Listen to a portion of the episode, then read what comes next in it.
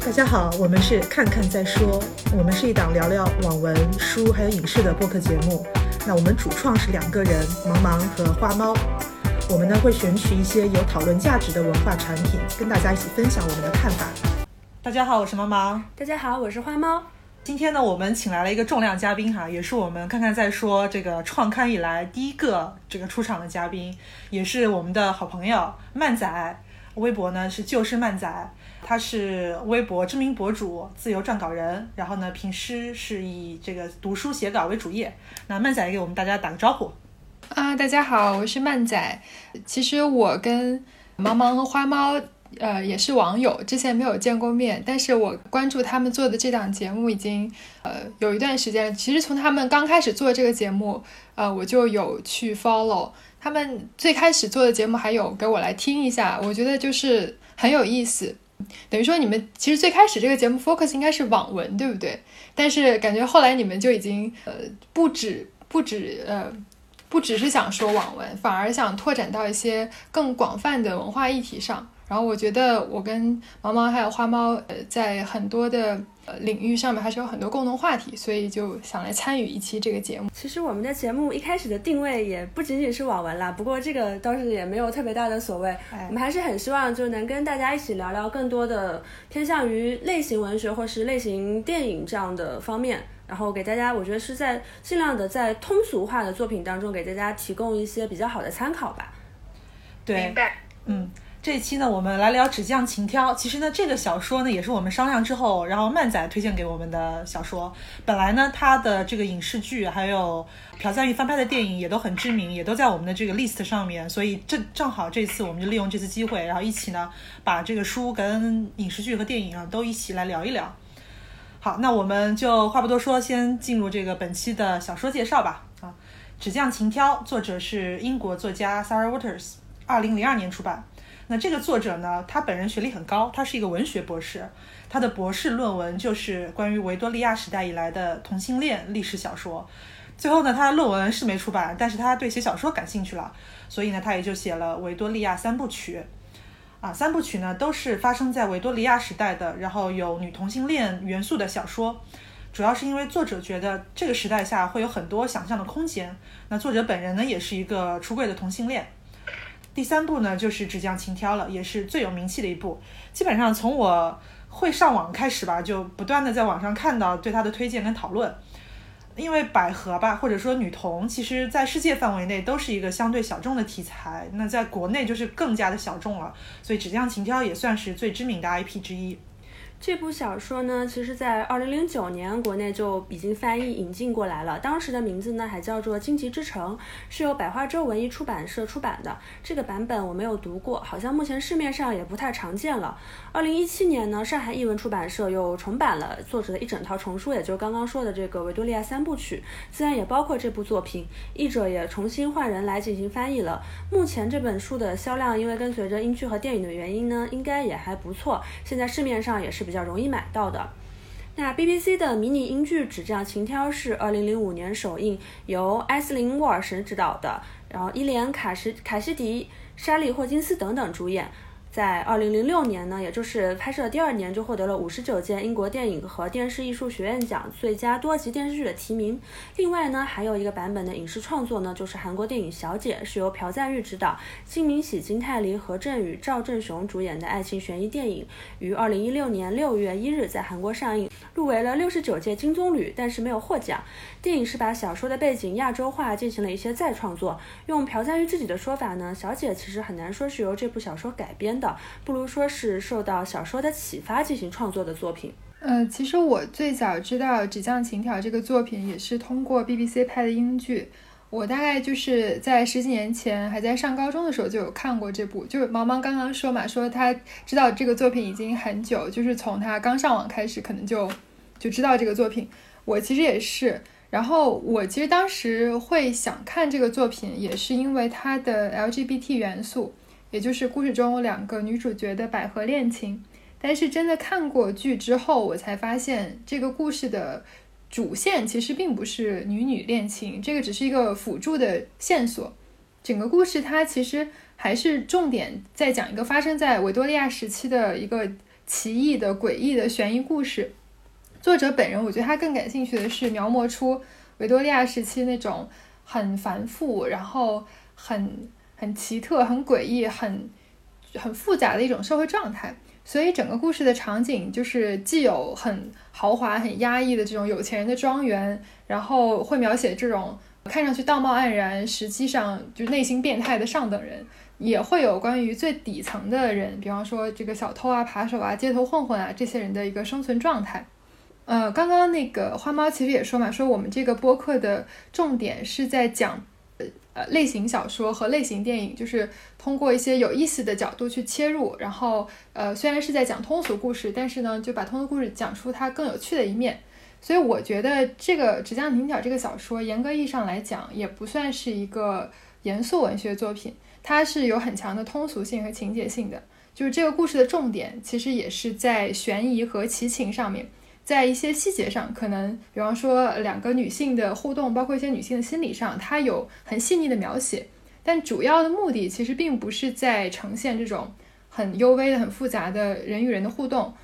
他们，我觉得这个人与人的关系反而是呃有推动情节的功能性。所以我个人感觉，作者的重点反而是写一个具有浓郁的维多利亚时代风格的一个故事，而女童的情节线，我觉得是一种顺手为之。就可能是作者本人的这个性向，让他可能写这种题材会显得更得心应手一点。好，那接下来我们三位呢，就先对这个小说、还有电影或者影视作品来进行一个打分。那首先我们邀请漫仔先来。我个人最喜欢的是朴赞玉的电影《小姐》，我我觉得我可能会打到八分。哎，这点就是我觉得我跟我跟花猫私下聊过，就是还有毛毛，我觉得我们三个可能都都还蛮喜欢这个电影的，因为它的视听语言。真的非常好，而且我非常非常偏爱金灵喜。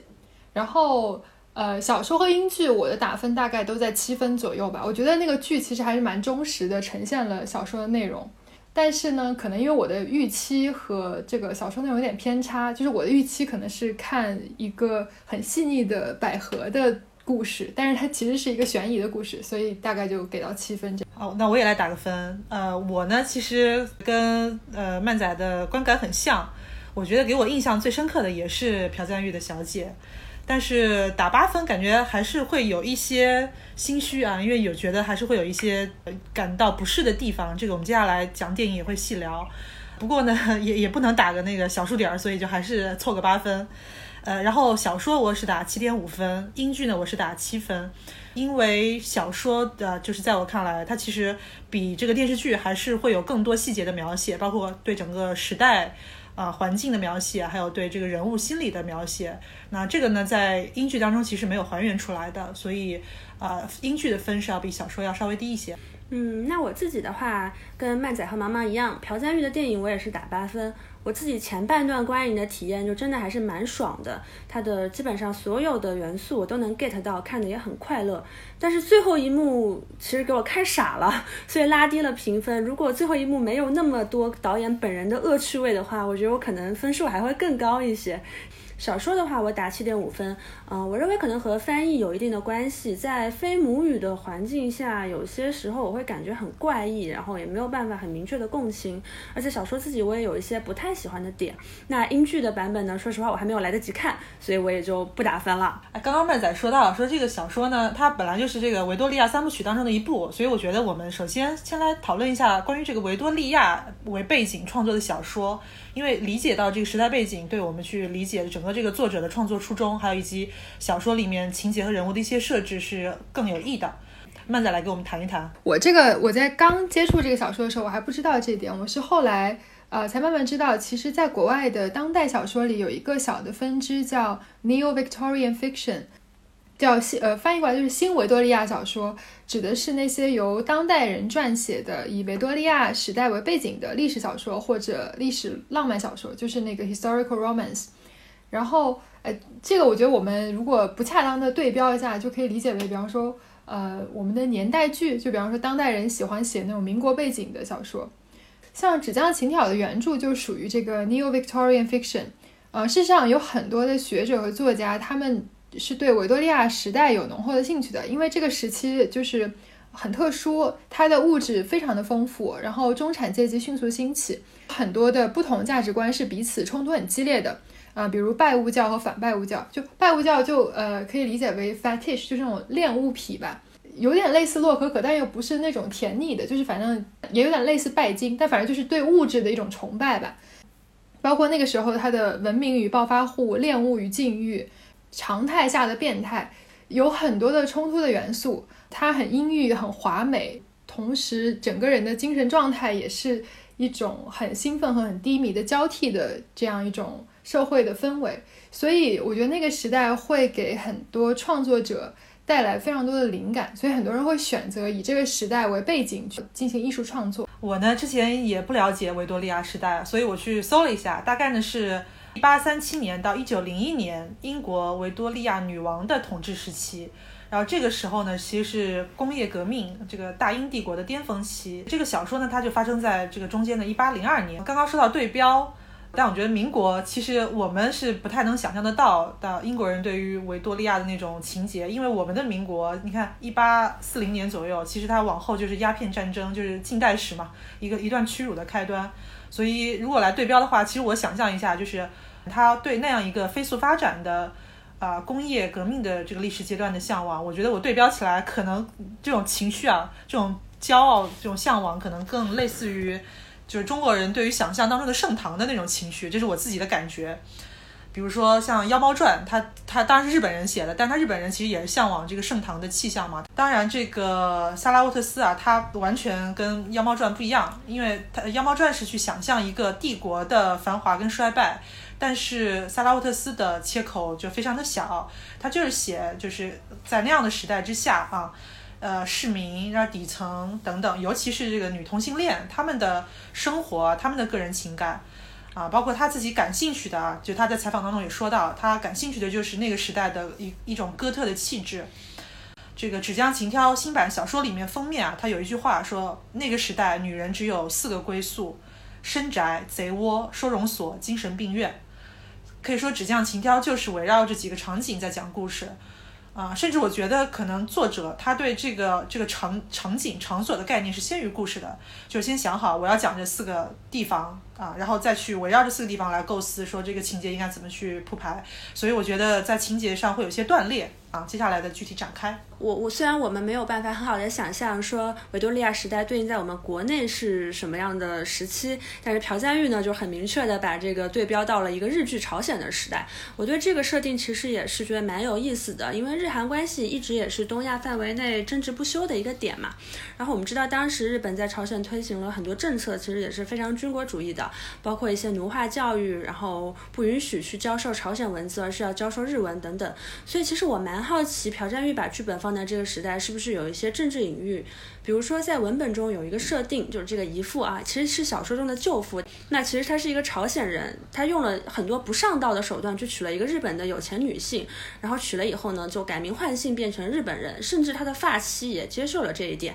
再加加隐姓埋名，就是这电影里面非常阴郁的这个女管家。这个设定呢，其实是电影特有的改动。我觉得在当时当地可能也确实会有很多这样的事情发生。不过由于这个电影整个室内戏是比较多的，它电影的年代感是做的不如小说的。我觉得它没有非常的把重心放在日剧朝鲜的这个时代背景下来看。就是我我我还蛮赞同花猫对电影的这个评价，就是它的年代感做的不如小说。这个可能是朴赞玉的一个个人风格，就是他作为一个导演，他的视听语言，就是他对画面、对剪辑的掌控和偏好是明显要好于文本的。他之前的片子嘛，像 Stoker 就也能看出来，他的这种个人特色在他的片子里面其实是一脉相承，就是他很喜欢也很擅长拍封闭空间中的人物关系。呃，也非常的擅长拍这种就有点心理变态的角色，然后年代反而是更像作为一个布景板存在，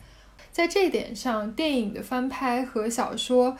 几乎可以说是正好相反。就是我觉得对于小说作者来讲，他之所以会写这么一个故事，他可能主要的这个 motivation 就是因为他迷恋维多利亚时代的这个呃非常鲜明也非常独特的一个时代特点，就是这个故事。是必须要发生在这样一个时代背景下，才会有这样的人物，然后这样的情节发生。但是，呃，我觉得对于电影来讲，反而就是时代背景是没有那么重要，它只是一种烘托氛围的存在。好的，那说完了这个维多利亚时代背景啊，还有包括这个朴赞玉改编的这个日剧朝鲜的时代背景，接下来呢，我们就来剧透的啊，来聊一聊这个小说的优点跟缺点了。那这个小说因为悬疑性比较强，所以呢，建议大家都去看过小说或者是看过影视剧之后再来啊收听啊。好的，那我们先来讲一讲小说的优点，或者说比较喜欢它的地方在哪里。由于这个三部曲小说呢，其实小说我是只看过这一部，但是另外两部呢，我都了解过它的翻拍的影视版。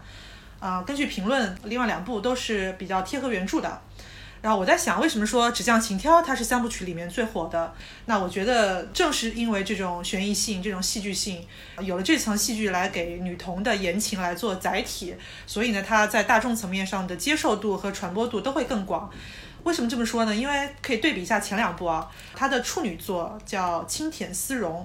这部呢其实就没有特别清晰的故事性，它讲的就是小镇姑娘南希，然后走到城市里啊，这个过程当中的几段情史，然后兜兜转转，她最后终于找到了一个相爱的好姑娘，然后他们俩携手相伴，就是一个蕾丝的成长史嘛。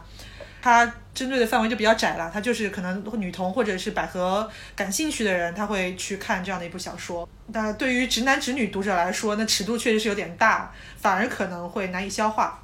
第二部《灵气》，灵气的是能看出来一点纸匠情挑的影子，因为它讲的就是一个忧郁的富家小姐。去这个监狱里面做义工吧，相当于，然后她被女囚犯给吸引了，但是呢，其实女囚犯啊，这个是个骗子，最终她被骗身骗心的这样一个故事。像第一部里呢，作者他去想象一个维多利亚时代同性恋的生存状态，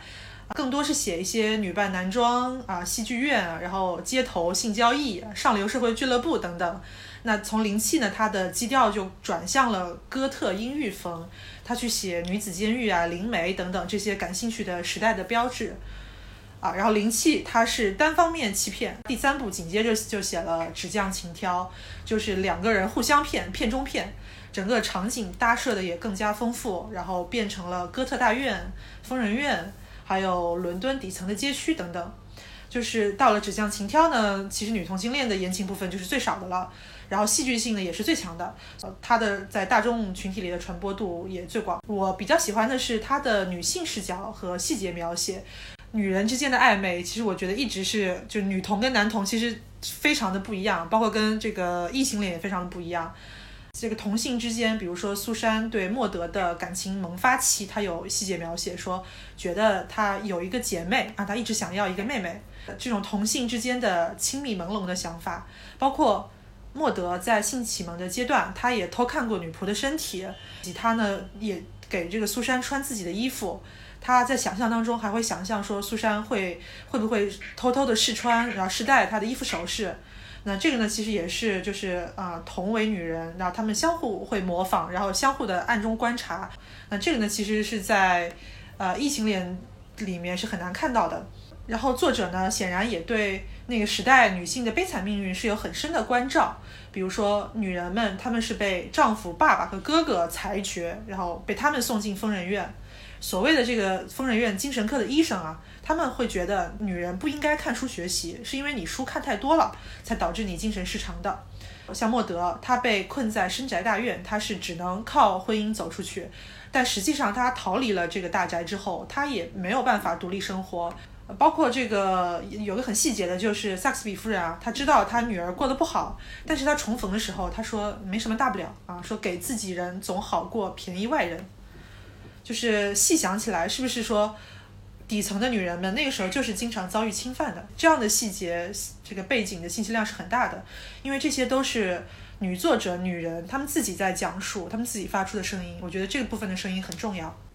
嗯，对，我觉得这个也是我喜欢女性作者，甚至更极端一点来说，喜欢女同性恋作者，她书写女性人物互动的一个重要的原因，就是这个写作者她几乎是具有天然的女性主体性的，塑造人物的时候，她的视角一定是从女性为主体出发，去关照女性的命运，包括呃女性个体之间的这种互动。我觉得有的女作者的书写其实还是呃。有意无意的，其实不能摆脱男性凝视，然后所以他们会在塑造女性的关系的时候，会比较 focus 在一种竞争关系啊，或者是嗯互相就同性相斥的一种关系吧。但是我觉得像这个呃，Sarah Waters，她她的这个对女性呃角色的塑造是更复杂的，就是可能也是因为呃增加了情欲这个元素，所以反而会。让女性之间的这种互动更为微妙，也更为真实，这个是我个人非常偏爱的一点。然后我其实想说，就是关于维多利亚时期的这个，呃，维多利亚时期是其实有很强的性压抑。我们在这个电影里面其实也能看出来，就电影小说里面，因为它一个很重要的一个场景就是有一群上等人道貌岸然的坐在那边，然后就是来听这个女主角朗读小黄书。我不知道大家熟不熟悉这个弗洛伊德时期，或者看没看过一个电影叫《危险关系》？就那个里面其实也讲到了被压抑的性欲，尤其是被压抑的女性的性欲。就是那个时候，呃，开始有很多女性会患歇斯底里症。然后这个其实所谓的歇斯底里症，就是一个女性的性欲被长期压抑后的这么一个结果，得不到满足，然后就会有一些可能荷尔蒙的错乱。但是在当时就被认为说这个是呃。一种病需要去通过呃一些方法来治疗，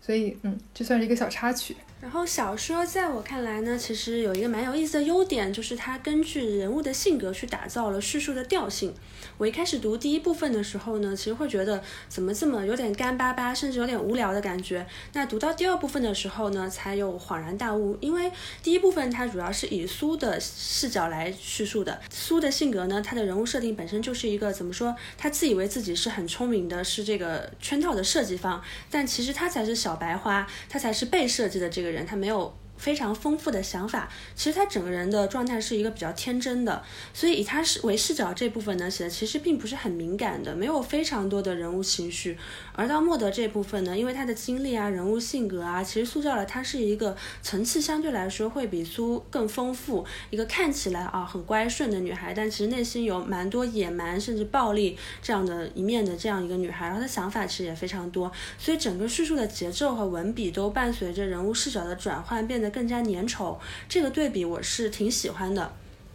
嗯，我觉得就这种写法也算就是 P O V 嘛。然后它在文学史上其实有先例，比方说，嗯，《简爱》首先就是一个 P O V 的作品。但是我觉得像《简爱》这种，可能它的呃人物的变化还没有那么明显。就比方说像玛丽雪来写呃弗兰肯斯坦，就是里面弗兰肯斯坦他塑造了一个怪物嘛。然后那个怪物呢有一个章节在讲述自己的命运，他在讲。就是自己最开始的人生经历的时候，用的都是一些呃非常简单的词句，非常通俗简单。但是讲到自己开始读书认字之后，就开始使用繁复的、华丽的那种大词儿和长难句。所以就是整个小说的叙述风格是随着人物的变化而变化的。所以这点上，我觉得小说是比呃电影和剧都要做得更好的，因为剧和电影他们也有这种视角转换的，但是。就是等于说是同一个故事，然后用不同的视角讲述，但我觉得它不像这个小说这样用叙述者的声道，就非常自然的呈现出了这个主人公就叙事者的性格特质。我其实还挺喜欢，就是用第一人称去写悬疑故事，因为你在阅读过程中会始终怀疑这个叙述者是不是值得被信任的，就他讲述的事情到底是真实还是他自己的主观视角，所以我觉得还挺有意思的。对这部分，其实因为在这本小说当中有多重反转的设计，所以可能会显得更加明确。其实我对比来看，嗯，对苏这个人物的话，我其实是喜欢电影的塑造多过原著的。但是对于小姐，就是莫德这个角色呢，其实我是觉得。小说写小说塑造的是比电影要好的。电影中有一个改动，就去掉了他在疯人院的这段经历。其实我觉得这段还蛮高光的，就是这件事情整个对女主角的精神上的影响，比电影的设定要复杂很多。也会产生了和其他角色之间的交互当中有了更深层的回想，比如说他和他的这个管家为什么会发生一些冲突，比如说他和他的这个之前的这个使女为什么会有一些冲突，其实很多时候是来源于他在之前在疯人院中的这个经历。那电影把这部分去掉以后呢，我觉得反而没有小说的文本中做的这么扎实了。刚刚说的毛毛说的女性之间的交互，其实因为小说的文本。可以提供更大的信息量，我觉得也做的确实是更漂亮一点。就这个人物的弧光，整个在小说中比在电影中成立的更好。好的，那说完优点，我们再来说一说，觉得小说有哪些不是特别好，或者是不是特别喜欢的地方吧？啊，还是花猫先来。小说中的其实这个缺点，刚刚毛毛和曼仔也都有聊到，就是跟我的想法它有比较大的落差，但不一定说是小说的问题，它可能只是因为评论还有宣传上的一些跟自己想法有一些落差吧。就我在读它之前的，我对它的期待是一本 LGBT 文学，但读完以后我觉得不是，它最多只能算一个有 LGBT 元素的奇情故事。作者他比较得意，真正想写的东西其实是这个反转的圈套剧情，还有维多利亚时期的一些社会风貌，而不是两位女性之间的爱情故事。我觉得怎么说呢？就是不是说因为两两个主角他们之间是。就是同性恋，它就一定是描写同性恋的故事，因为最大的问题就是性向它的流动，我觉得是有一个过程的。特别是对于苏，她是一个直女被掰弯的这么一个故事嘛，她接受她的性向的时候，应该会有一些挣扎、犹豫、自我关照的部分，她未必是很轻松的。但其实小说里面苏她的犹豫，更多的还是对这个圈套本身的犹豫，对小姐可能会受到伤害的这个犹豫，而不是对自己主观性向上的犹豫。他对自己的性向其实我觉得没有什么困惑，但从另一个角度上来说，我觉得这也是作者他没有能很好的去写到这种困境啊。毕竟我觉得在维多利亚时代，不管他的社会风貌有多开放，他对同性恋的接受度可能也没有高到这种程度，高到这个女主角她可以这么无缝的就接受了自己。对这个我和花猫的感受其实差不多，因为我们其实都知道，呃。英国非常著名的作家王尔德，就是因为受到同性恋的指控，然后进了监狱嘛。呃，我刚刚也说了，就是在维多利亚时期，这是一个就是很奇特的时代，就是它一方面既道德败坏，另一方面又高度的道德化。就是私底下其实大家做什么的都有，就像我们看这个故事里面，大家私下里面玩的非常的开，但是在表面上，它又是一个高度的道德化，甚至是有一点。这种清教徒的那种禁欲风格的感觉，所以在维多利亚时期，至少在明面上，大家对于同性恋的接受度实际上是很低的。这个呃惩罚也是很严厉的，那个时候是有鸡奸罪的嘛。然后女同性恋虽然我觉得可能跟女性的地位有关吧，它整体来讲不像男同性恋那么高调，但是我觉得呃，如果你还原到一个那个时代，一个直女她意识到自己喜欢女性的时候，她绝对不可能像。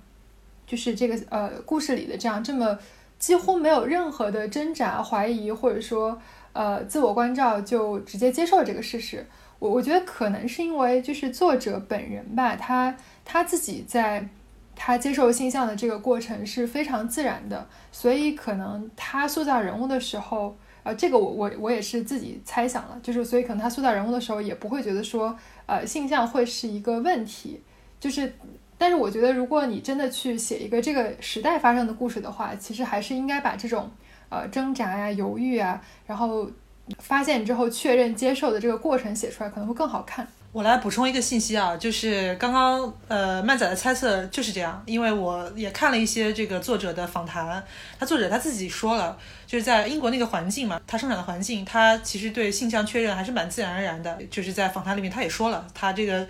甚至他的处女作写的那个呃轻舔丝绒，也就是南希的情史啊，整体其实基调还是非常的昂扬、欢快、活泼的。他呢，基本上这些都没有说在性向犹豫这个上面去做文章。他而他他写的是说，我都是我发现了我自己的性向之后，然后我去追求我的感情过程当中，然后我扎人被别人扎，普通的爱情故事吧，可以这么说，就是。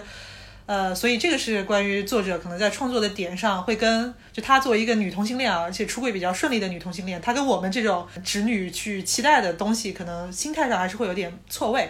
啊，这是一个。然后第二个呢，其实在这个小说里面稍微还是有一点点提到关于这个女同性恋的受到的歧视的问题。苏珊在进疯人院之后，然后疯人院的那帮看护啊，他其实在欺辱作弄她的时候，然后就是去去嘲讽她。呃，绅士他把苏珊就是设计送入疯人院的时候，他也说到嘛，说这个这个这个疯女人对他的女仆有非分之想，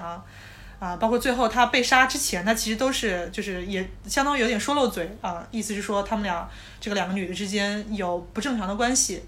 呃，也是矛盾激化的一个导火索，所以还是稍微有那么一点，但是写的还是非常少。我我也觉得刚刚曼仔说的有一点是有道理的，就是。呃，因为在维多利亚时代，其实我们看到的所有的资料啊，然后包括对这个同性恋状态的描写，其实都是以男同性恋为主流的。就女同性恋是一个比较隐身的状态，可能是大家对他们本身的生活生存状态就不是那么的关心。然后另一部分呢是，本身你女孩子之间的感情其实会隐蔽性更高。然后我来说一下我不太喜欢的，就是我来说这个悬疑这个故事本身的问题。它小说呢是分为三个部分，双重反转。我是觉得前两个部分，也就是从苏珊跟诺德视角分别去叙述的部分，明显是比最后就是萨克斯比这个大 boss 出场的那个部分更好。首先呢，我觉得身份互换这种梗是蛮老套的，蛮狗血的。我能理解，就是作者他的初衷是想说阶级差异嘛，一个是贼的女儿，还有一个是贵族家的女儿，然后他们互换身份之后，又孤身的去呃来到彼此长大的生活环境里。就是这种双重的错位感，都会给两个人的思想带来冲击。苏珊呢，之前想象当中的贵族生活，一个非常脆弱、不谙世事的这么一个呃贵族女女孩儿，那在她经历过那种阴森的大城堡之后，她的幻想就破灭了。然后足不出户的莫德，他是从小黄书里看到的一些自由生活，但是在实际上，他跟绅士出去之后，在历经了各种孤立无援的状态之后，他的这种想象也破灭了。但是，呃，这种身份互换就到这层就没了，就再往深走一层就没了。他并没有写出这种实质性的阶级冲突，所以呢，这种对于阶级的表达是非常有限的，基本上只集中在他们住所的差异，还有他们生活习惯的一些差异。就这种冲突，我觉得还不如韩剧来的激烈。比如说，呃，《蓝色生死恋》吧，它里面写。那对有钱母女跟贫困母女，他们的身份跟感情的错位，就是非常下功夫去写，写的非常的惨绝人寰。其次呢，是我觉得第三部分啊，整体就是第二重反转，感觉是不知道怎么去让两个女主角 happy ending，所以凑出来的。因为你两个女主角互坑嘛，对吧？尤其是苏珊都被送进疯人院了，她都恨死莫德了，那怎么办呢？所以啊，再来个反转，就始作俑者，对吧？是萨克斯比夫人，你俩都被蒙在鼓里，对吧？那你俩现在就有理由和解了。那啊，反派人物怎么解决？就是干脆我直接捅死一个，然后呢，完了另一个再顶罪被绞死。所以呢，这些前尘往事，那不就没有人证了吧？那就能冰释前嫌了嘛。所以整个收尾部分我感觉都很牵强，就是你比如说苏珊突然就揣把刀啊跑过去对峙，然后绅士呢突然之间又发现了母女的真相，然后莫德突然之间去把绅士捅死了，然后萨克斯比突然之间良心发现去顶了罪，呼啦一下就整个进展特别快，我觉得整个逻辑线都是蛮弱的，包括莫德的结局前文铺垫也是不足的。因为很多读者其实都会有这个疑问，说你之前啊写莫德非常憎恨小黄书，就宁愿自己不识字，结果最后呢自己又跑回去去写小黄书谋生了。那作者呢自己在访谈里面是给过一个解释，说以前他是被舅舅逼着读的，但是现在呢他是经历过，他真正懂得这个情欲了，所以他呢专门去写女童的小黄书，反客为主，也是代表他的一种性解放。但我觉得这层意思比较牵强，就他没写出来，感觉更像是莫德为了谋生才写的，而且也没有去交代他对皇叔的态度是怎么转变的，就直接把结局给给了出来。那感情线层面也是一样的，就是和解的过程太突然了，太强行了。苏珊呢，对于莫德的生平其实一直不了解，那他直到结局啊，才好像啊快结局了吧，就交代一下说，哎，你看，其实我是写皇叔的，对吧？我一点都不单纯，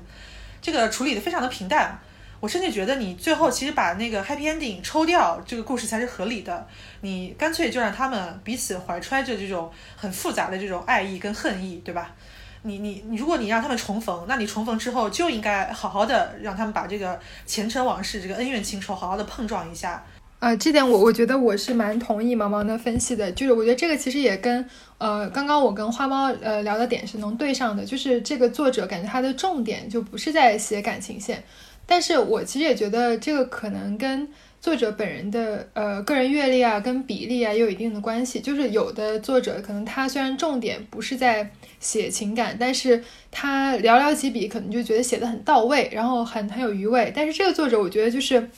是一个很擅长去书写氛围，然后书写悬念的这么一个作者。但我觉得他对于嗯人与人的关系，就是虽然它有很很细腻的描写的一面，但是整体来讲，我觉得他对人和人的关系的深度的把握，其实是，嗯，让我觉得有点有点遗憾、有点不足的地方。就像这个毛毛刚刚分析的，就是说，无论是呃两位女主角之间的情感的转变，还是说莫德他个人的对于，比方说对于小对于小黄书啊，对于这些东西的态度的转变，就。其实都是不太够的，有点就是功能性大于这种自然而然的顺着人物的状态流变的这种感觉，而且甚至我觉得这个作者，嗯，你说他虽然这个这个故事是一个悬疑的故事，但他的这个线索实际上是小黄书，然后他又把这个时代背景放在一个维多利亚时代，所以他其实这个书的主这个故事的主题之一应该是一个被压抑的性欲，但是我觉得他没有把这种。tension，或者说呃性对于人的影响去写出来，他只是单纯的写，就是围绕着性欲的变态来写，所以我觉得嗯还是有点，就是读完以后觉得有点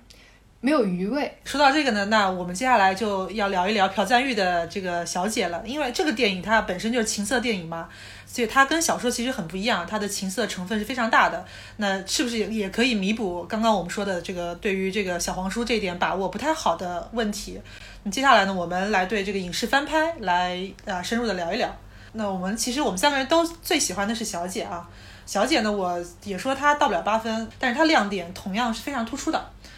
跟这个 BBC 版呢相比起来，BBC 我觉得它是小说的缺点它全有了，但是实际上小说的长处呢它也没完全的翻拍出来。比如说小说那种阴郁的气质，还有这个细腻的心理刻画啊，就是有些心理情绪，它其实都没有翻拍出来。总体而言比较常规吧，是一部中规中矩的水平线平平均水平线的英剧。朴赞玉翻拍的小姐啊，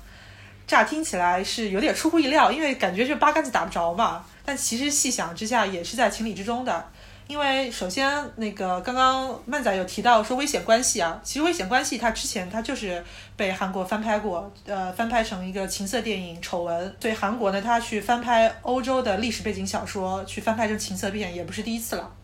第二呢，就是这个也是我之前听反派影评的时候听波米提到的，嗯，他说韩国影史上有一部非常有名的电影叫《夏女》，它是深刻的影响了后续的电影。夏女其实就女仆的意思，她是通过女仆这个角色对于中产阶级家庭的介入，表达阶级的危机，她呃影响是很远的。朴赞玉呢，她本人也对夏女的感情是很特殊的，所以小姐这个电影直译过来的名字就是《夏女的诱惑》，它其实是对韩国的这个夏女电影的一种传承和一种创新的创作。第三呢，就是我们刚刚都说到朴赞玉本人的美学特征就非常明显，我觉得他看到纸匠请挑的原著，他会被那种。阴森的气质，还有悬疑反转的情节，包括刚刚说到的这个小黄书等等产业，这些元素是会吸引到他的。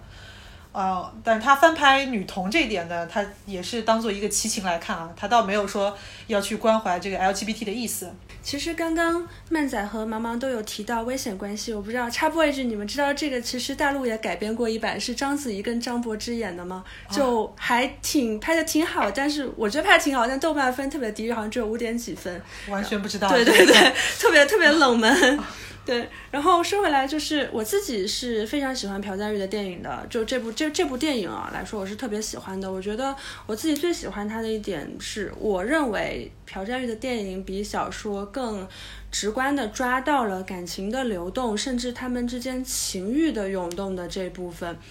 对于小说当中其实没有太醒目的戏剧冲突，电影也非常充分的浓缩了，把它在这个大概两个小时左右的时长里，把它制造了很多非常有华彩的段落。嗯，我来说一说我自己比较喜欢的电影当中的一些改编吧。第一场戏是我特别喜欢的磨牙的剧情，也就是小姐的口腔当中有一颗尖牙，然后苏伸出了手指帮她打磨。其实吮吸手指在很多语境啊当中都是很暧昧的，大家其实看到有一些小黄书、小黄图也会特别的去强调这个情色意味但是其实，在文本里啊，这只有非常非常小的一段，跟电影当中这段场景基本上就不是一个比例。朴赞玉他是做了两个设计，一个是把这个场景安置在沐浴的过程中，并且主要是拍苏的视角，用了一段镜头去拍金明喜他微微撅着嘴的样子啊。金明喜本身也非常适合这个表情，真的可以说是又纯又欲。虽然说这里面他有男性审美的考虑，但其实我觉得他也是真的从很小的一段文本当中抓到了其中流动的这个暧昧感，拍的非常的紧张局促。这个电影就这一段，其实他他并没有真正意味上的激情。情绪，但我觉得是拍的比后边的几段都让我更喜欢，然后也更有感觉的。然后其实原文当中我自己是没有感觉到怎么说，就是生理层面上这种情绪的推动。另外一个点是朴赞玉在这里做了一个吮吸棒棒糖的这个设计，这个设计也在后文他们的床戏上做了呼应。我我觉得朴赞玉应该对这场戏很得意，然后也确实达到了他设计的效果。另外一场戏是苏吃醋的戏，小说里的场景呢，就大概是苏睡着了嘛，醒来以后发现小姐不见了，他就去找他们，找找这个绅士和小姐，然后发现他们正在亲吻。那其实对比来看，电影的设计是什么呢？是伯爵他故意支开了苏，他说啊，你回去拿油画架吧。然后苏呢就很快的跑了回去，又跑回来，发现他们正在接吻。那苏为此呢醋意大发，回到家就把东西摔了一地。我对其实这个改编也是非常喜欢的。这个场景，我认为自己最精彩的是，我们知道苏他一直都是自以为自己肩负着让小姐去爱上这个绅士的任务来着。他也其实他本来还是蛮聪明的。很难说他感觉不到伯爵是故意找借口把他打发走的。就算他感觉不到，一个稍微有眼力见的人，其实对这种场景也应该是避之不及的。但是电影里呢，就把他拍拍出了一个他非常紧张、飞快的跑回去，又飞快的跑回来，生怕留太多时间给小姐和绅士这个单独相处。我自己非常喜欢这一段，是因为我觉得导演拍出一种很懵懂、非常朦胧的恋情感。虽然说我喜欢你，但其实可能我自己都不自知。但这种喜爱、这种紧张会很本能的流露在行动。梦中，这个其实很纯情，甚至有一点点青春片的感觉，我还蛮喜欢这一点的。呃，我觉得小姐改的比较好的地方呢，是首先是她把萨克斯比这层大 boss 的反转给抽掉了，所以戏剧的点就更加集中在小姐跟女仆这两个人的关系上。因为第二层反转呢，由说呃本来都是你们俩都被设计了，现在改成我们俩来共谋去设计别人，所以更加会凸显这两个人的高光，就是他们为了爱情是敢于抗争的。毕竟说，哎，我把你坑惨了，呃但其实我爱你，对吧？我们俩最后还 happy ending 了，这种情节其实最后和解起来真的是蛮生硬的。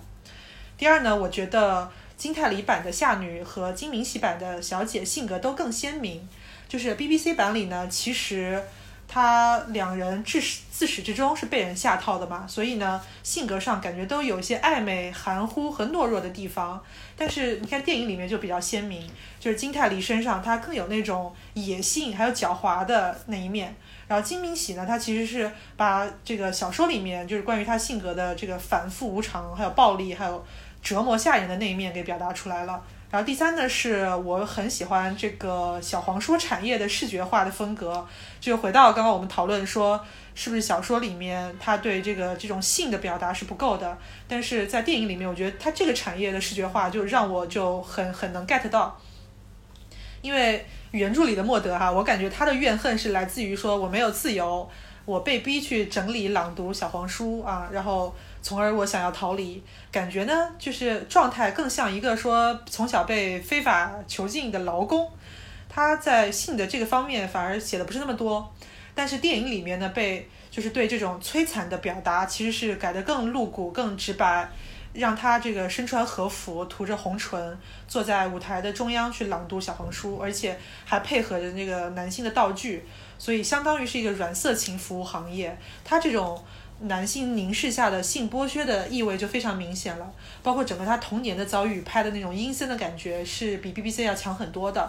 呃，看完之后就真的能理解为什么小姐是不顾一切的想要逃出去。而且呢，就是我不知道大家有没有注意到，其实，在最后一场戏上，就是最后一场他们的朗读戏上，其实金明喜这个角色他读的是一本女童的小说，他有提到金兰什么什么，就是一个很明显的女童的设定。然后在他读这段的时候，朴赞玉其实很。就是给他了一些比较大的特写，去观察他这个表情上的这个和之前他读其他小说的时候表情上这个细微的不同。然后金明喜的演技也确实把这种这种情欲感给撑起来了，这个我是我觉得比较难得的。我对于这个电影的喜欢，其实除了呃像毛毛刚刚讲的，就是它在情节的设置上更合理，包括对小说中没有被展开完全的这种地下小黄书的产业的视觉化之外，我觉得我对电影的这个喜欢可能还是更偏呃视听语言，就是呃包括它的选角，我是觉得这个电影的成功。一半要归功于这个金敏喜，金敏喜饰演的小姐，我觉得她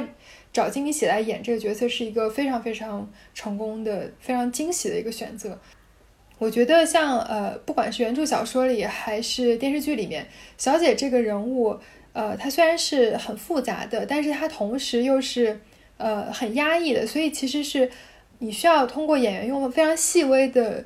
眼神啊，神态的呈现来表达这个人物的心理的复杂性，我觉得金敏喜就完成度非常的高，甚至你哪怕只看剧照，你都能感觉到，就是这个人他的神态中有非常深厚的故事性。我觉得金敏喜的表演是有给这个角色增加很多的层次感的，包括他整个人始终处于一种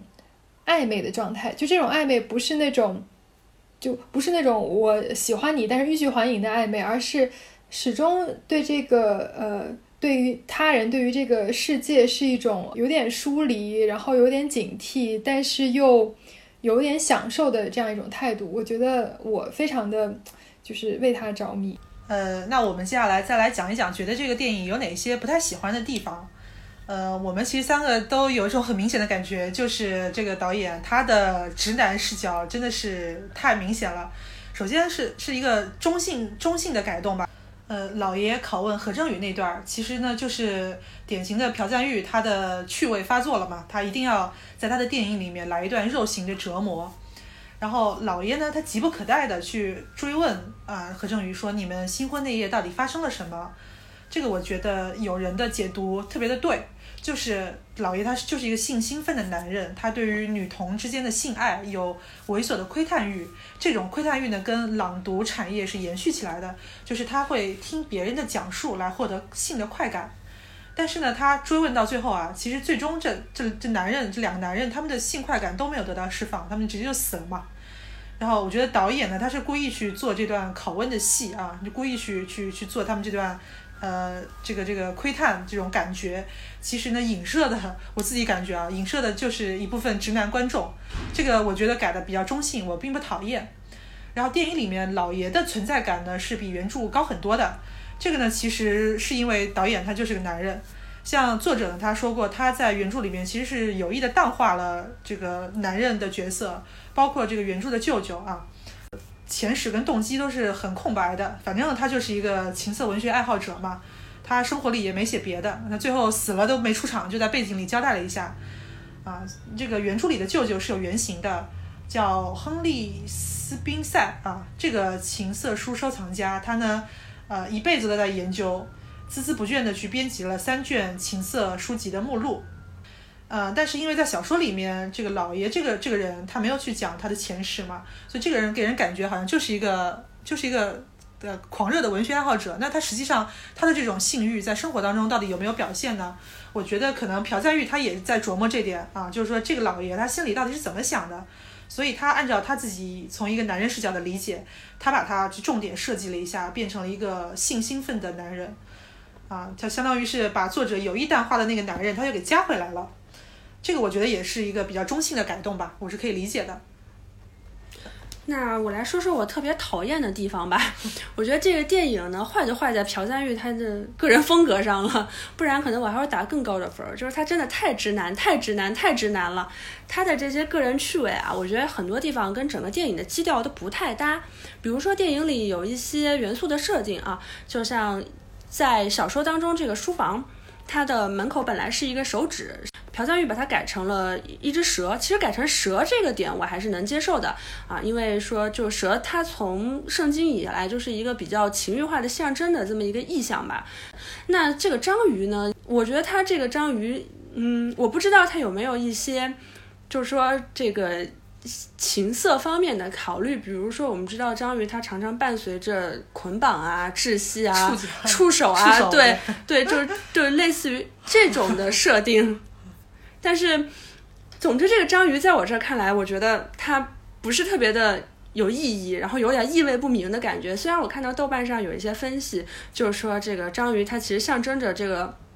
这个金敏喜她这个角色，她姨妈最终就是被章鱼闷死的，有有有这么一个说法。但我整个还是觉得，它这个章鱼的出现跟你整个电影的这个基调是不太相符的。那另外来说呢，就是它的一些激情戏啊，其实我都是非常非常讨厌的。第一段激情戏呢，它非常夸张的拍了金泰梨的舌头。其实我知道他想拍什么，但是这个镜头真的整个就只能用猥琐来形容。他把金泰梨的脸拍的夸张的，甚至有一些变形，然后拍他伸出来的这个舌头，我真的觉得他完全就是为了满足男性对于女同性恋的想象。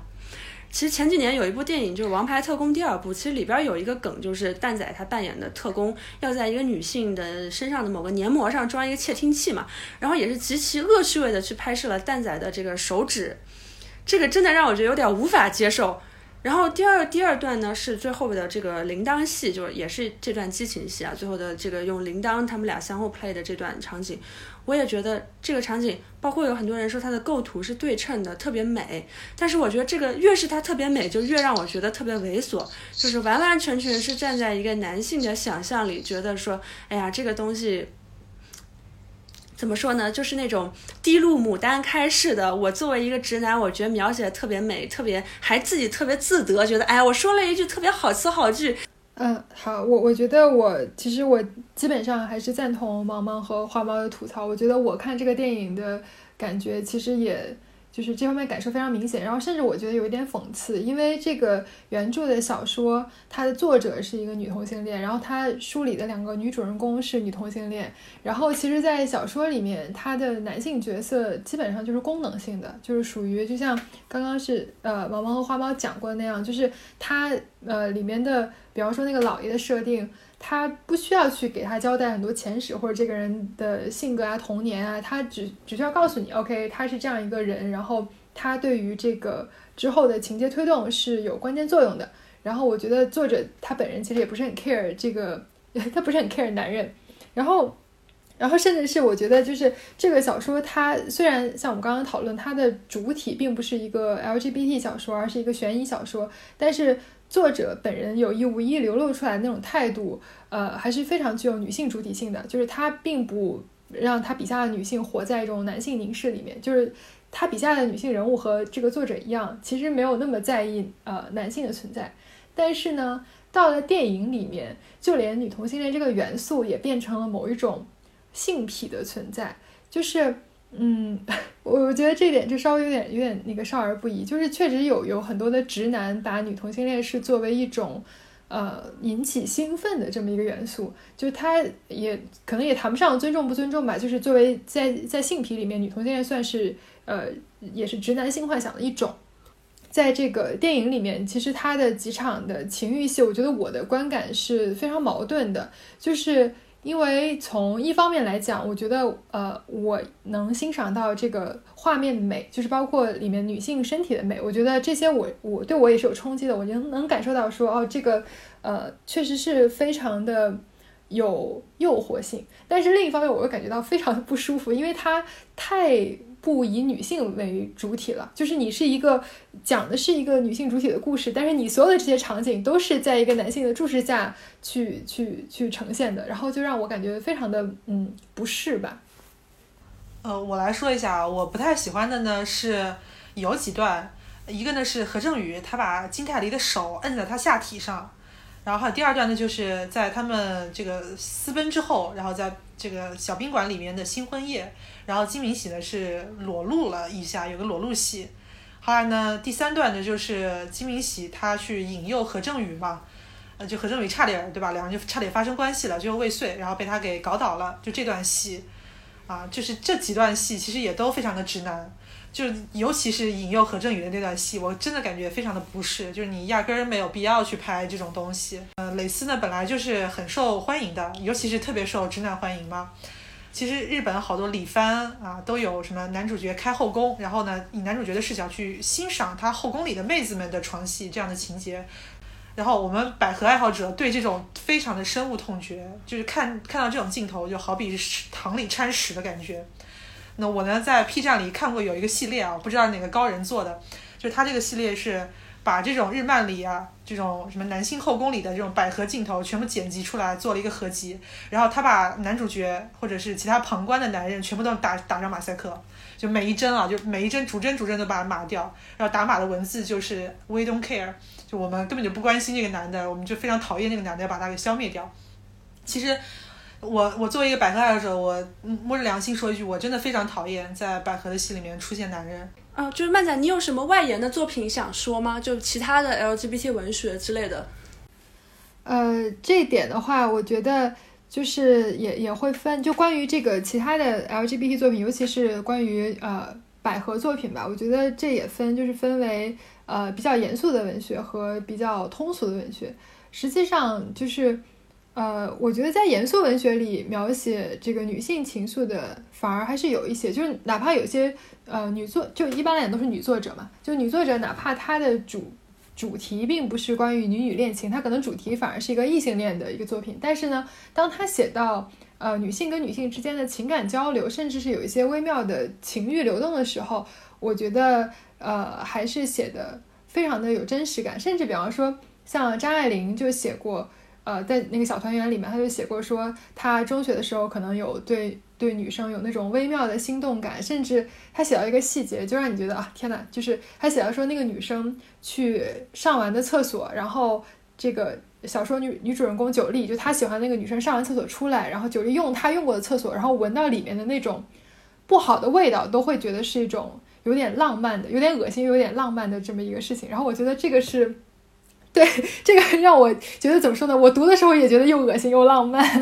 呃，王安忆啊，严歌苓啊，其实他们他们的主要作品其实写的都是男女恋情嘛，或者是女性的成长、女性状态。但是他们的作品里面其实都会有涉及到一些呃女性相处中的一些情欲时刻，比方说像严歌苓的《白蛇》，或者说他那个《白蛇》一整个短篇集都是关于 LGBT 的，要么就是女同性恋，要么就是男同性恋。然后我觉得其实严肃文学里。呃，有有有一些，虽然它可能就是呃主线不是这个女同性恋，但是它会有一些支线。然后至于像那个通俗的这个作品，我我其实一基本上看就是一些百合的网文，这点毛王可能也看过一些。我记得你以前好像也有推荐过几篇，对吧？对我以前我比比较推荐的就是一个是呃再次为了那颗心，还有一个是半支口红，对，这个都是我在微博上有推荐过的。哦啊，然后就是我觉得其实相比较这个呃百合的小说，我觉得可能相关的影视呃会更多一点。比方说像那个就咱们应该都看过的那个卡罗尔啊，就是我我记得花猫是不是还蛮喜欢卡罗尔这个片子的？嗯，其实说到卡罗尔，是因为前几天正好是五月十七号嘛，然后很多朋友就在推荐自己的 LGBT。LGBT 片单，那其实我们也发现男同相关的影视作品啊，就不管是数量也好，然后很多口碑上或者说是传播度。大的作品也好，其实它的数量是远远多于女同的。女同关于女同的这个作品啊，影视作品其实翻来覆去也就是那么几部，《小姐》啊，《卡罗尔》啊，然后阿黛尔的生活啊，然后还有最近出的这个《少女图》，其实就是在整个数量和质量上就都会相对来说差一点。这个也是我觉得，就女性的创作者们可能，嗯，会更希望大家去多创作一些。关于女性本身的故事吧，就不管她是不是说女同啊，或者说是，呃，就是男女恋情啊，或者就把视角更多的放在女性上。那其实卡罗尔我自己是比小姐要更喜欢一些的，我觉得它是一个更纯粹的故事，它它其实没有什么奇情的成分。然后我觉得卡卡罗尔它本身，在我看来，它也。并不算是一个，嗯，非常把目光放在女同性恋上的故事。就是如果要我来对标的话，我觉得我可能会觉得他这个故事线很像蒋小云，他会有一些非常世俗的、非常聚焦于人与人、人与环境之间纠葛的地方。我对于这部戏当中其实很多支线的感情戏，就很多人吐槽说这部这这部。电影它有很多支线想讲，但没讲清楚。我反而觉得这是他这部电影里最最美妙的地方，就是像用瑶瑶的话来说，就是他拍出了很多人与人之间感情狭于互现，然后非常挣扎的部分。这个是我特别喜欢的。啊，我最后补充一点，就是关于这个 LGBT 电影，可能因为我自己身边的可能，呃，LGBT 朋友比较多，所以我倒是就是我其实知道有很多的这个女同影视，但是她但是他们确实很就很小众。然后其实我自己看过的里面有一个非常小众，但是我非常喜欢的电影，我简单推荐一下，就是叫《达芙妮》。呃，是讲呃英国的一个小说家达芙妮·杜穆里埃他的一个故事的电影。这个呃杜穆里埃其实就是小说《蝴蝶梦》的作者。然后达芙妮那个电影里面，我觉得它其实是很好的补充了《纸浆情调》里面我们觉得有点遗憾的部分，就是关于一个呃女性，她发现自己喜欢上同性之后，她的内心的呃感受，包括她对于自我性向的一个发现和认同。这个在达芙妮这个电影里面就有很好的呈现，而且并且里面也也呈现了，就是说，呃，一个女同性恋和一个直女两个人就是闺蜜情和暧昧情之间，呃的这种张力吧，我觉得是非常细腻的，是我看过的对于女性之间情感状态呈现的，我个人最喜欢的一个电影作品。呃，那我也来讲一讲，就是关于百合小说吧。